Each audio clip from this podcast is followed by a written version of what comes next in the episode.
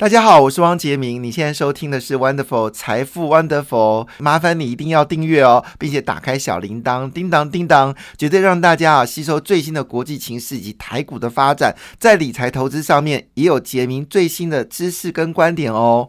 那昨天美国股市呢，普遍是收高的，当然收高的理由是因为对于美未来的这个所谓的。疫情来看的话呢，不是疫情，应该说感恩节之后呢，这个联准局会不会更加的鸽派呢？是充满了期待哦。所以昨天的股票市场呢，在费半指数是上涨了一点零七个百分点，那纳斯达克上涨零点九九个百分点哦，S M P 五百上涨零点五九个百分点，道琼呢上涨零点二八个百分点，日本股市呢只是连续三天收红，昨天是上涨了零点六一个百分点，韩国股市也跟着收高，上涨零点五三个百分点。那么中国股市呢，则呈现涨跌互见哦。上海是涨零点二六百分点哦，但深圳呢是下跌零点二七个百分点。亚洲股市呢普遍收红啊，只有新加坡股市呢是小跌零点一个百分点，其中印度呢是上涨零点一五个百分点哦。那我们现在谈呢，就是在昨天呃这个美国股市上涨的背后的理由呢，当然是明显看出来，就是昨天呢联总会呢终于试出了他们的会会议记录，那被市场认为呢是属于鸽派，意思说呢美国未来升息状况呢是会趋向。越来越稳定哦，这使得十年期的美债利率走低哦，那美元呢也跟着走低，所以最近台币呢还是有机会持续的往上走高。那另外一部分呢，就是呃，初领就业人数是二十四万人哦，有有增加的趋势哦。那也就是认为这件事呢，就业市场已经开始有些走软了，当然也可能是季节的因素了哦。好了。但不论怎么样呢，这些消息呢，让这个美国股市呢感到兴奋哦。其中呢，特斯拉是涨了七点八个百分点哦。据了解呢，特斯拉正在考虑哦，要去韩国设工厂哦，这是最新的消息。特斯拉考虑哦，要到韩国设工厂哦，而且要扶持当地的这个电动车业哈。这件事让我意外。其实特斯拉当时一开始之所以有特斯拉，是因为台湾有很多的公司帮忙特斯拉，所以特斯拉不是选择台湾，去选择韩国。那当然这件事可能有它。这个地方政府所做的一些好事吧，让特斯拉决定可能选择韩国。那这个当然是非常重要的一个讯息，就是台湾跟韩国在竞争过程当中，似乎在新一波的电动车这个领域里面，逐渐离韩国是越来越远哈。那会不会有一天我们都看不到韩国的车尾灯呢？当然，韩国政府当然也非常在乎哦，就是在电动车的发展，而且由政府人来帮忙哦，协助包括电池芯、还有电动车以及充电桩的一个发展。反观台湾哦，到目目前为止呢是无所作为哦，所以怪不得特斯拉呢是选择了韩国哈，那很可惜啊。台湾其实在电动车领域各个方面都有专家在，都有专业人士在出来。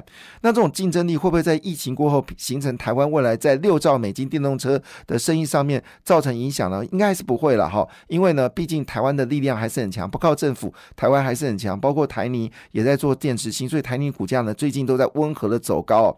那么很可能台泥希望将来它不是水泥哦，很可能是跟这个我们说绿能是有关系的，这是趋势。我觉得台泥正在做对的事情啊。那另外当然就是中台塑了，台塑认为未来的石油可能已经不是重要产品了，而是电动车才是重要产品，所以他们也积极发展跟电动车相关的产业。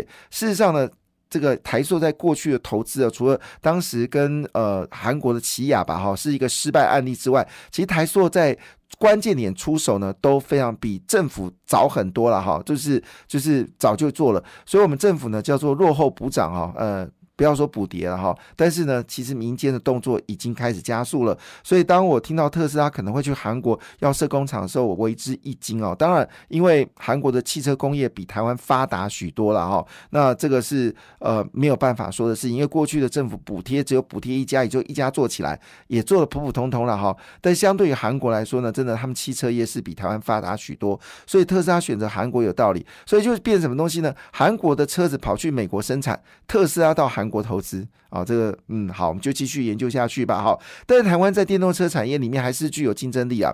只是我怕时间拉长之后，如果越来越多的汽车业呃，他们自己都可以发展呃。就是产品的话，台湾还有竞争力吗？这个是令人感到长线担忧，短线很绕，很好，因为短线旁边台湾还是具有这个能力，像联电就替这个五大厂商的汽车用晶片来做代工，那么台积电呢，在车用晶片的比例也在大幅的增加。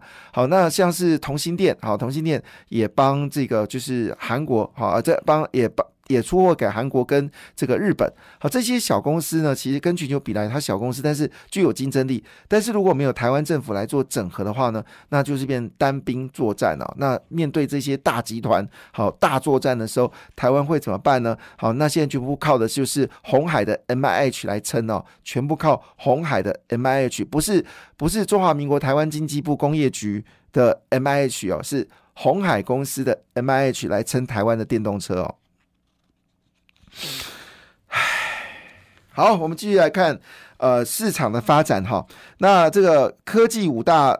呃，五大王集体收红啊，包括苹果上涨零点五九个百分点，阿发贝呢上涨了一点四五个百分点，微软呢上涨了一点零四个百分点哦。那其中呢，大家比较在乎的就是台积电哦。台积电昨天 ADR 是下跌零点六九个百分点，联电呢则是下跌零点五三个百分点，消息不明哦。哎，怎么这时候会跌呢？非半指数是上涨一点零七个百分点呢。好，那我们来看一下，就是呃，我们台湾的这个终端商品的供应呃的需求商 NVIDIA，NVIDIA 昨天大涨。三个百分点呢？那据了解呢，NVIDIA 除了对台湾下单之外呢，也对三星在下单哦。IBM 呢，则是呃对台湾没什么单，IBM 下单给三呃三星的三三纳米。当然背后理由是因为台积电三纳米有限啊，苹果就包了一半以上，所以可能没有广泛的去吸纳这些订单。不过这也铺露一件事情，NVIDIA 已经用三纳米来做生产了哦。NVIDIA 已经用三纳米来生产了，这个是一个很重磅的讯息哦。好，那应用材料上涨零点八三个百分点，或许就是因为有传出来，就是包括了呃辉达，当然辉达说他要在台湾设一个所谓的供货中心了哈，但是辉辉达毕竟是台积电很重要的客户，那他。去跟三星下单，IBM 好对三星下单，那这个消息是不是冲起了台积电跟联电的股价呢？好，这个市场上比较有点担心。有趣的事情是哦，郑州现在又开始遇到可能封城的问题，昨天富士康又有一万人的暴动。好，那这个情况下呢，苹果昨天还是收涨零点五九个百分点，诶，还是是蛮有趣的一件事情哦。好，昨天特斯拉股价是涨到了一百八十三点二元。好。好，那我们来看一下，在今天呢有没有什么重要的讯息哈？那其实，在国际间的消息呢，最大的消息就是俄国的油价哈已经做决定了。那么就是俄罗斯的油价被设上限了，是六十块美金哦，最高不能超过七十块美金。那也就是说呢，因为俄罗斯本身的这个就是在油的。船呢，哈，就是油油轮呢，基本上他们自己国家是不够的，需要欧洲的这些油轮来帮忙运输。所以他们设定一件事：假设你油价是高于七十块美金以上，我就不帮你不帮你运送了，我不跟你买，我也不帮你运送。那俄罗斯生产这么多石油就没有办法出口，没有办法出口，经济就会出问题。那这个事情当然对全球天然气跟这个油价部分呢，确实有些影响哦。所以现在呢，这个德州原油价格呢是跌了三点七个百分点了，每桶收到七七。块点九四元，北海布伦特石油呢也跌到只剩下八十五点四一元哦，所以油价的价格呢已经开始有明显的一个走低的状况。但是这不能回应到台湾啊，因为台湾中油补贴太多了哈，所以呢换个角度来说，可能适时的调整价格哈，会是让中油不要亏损的一个状况。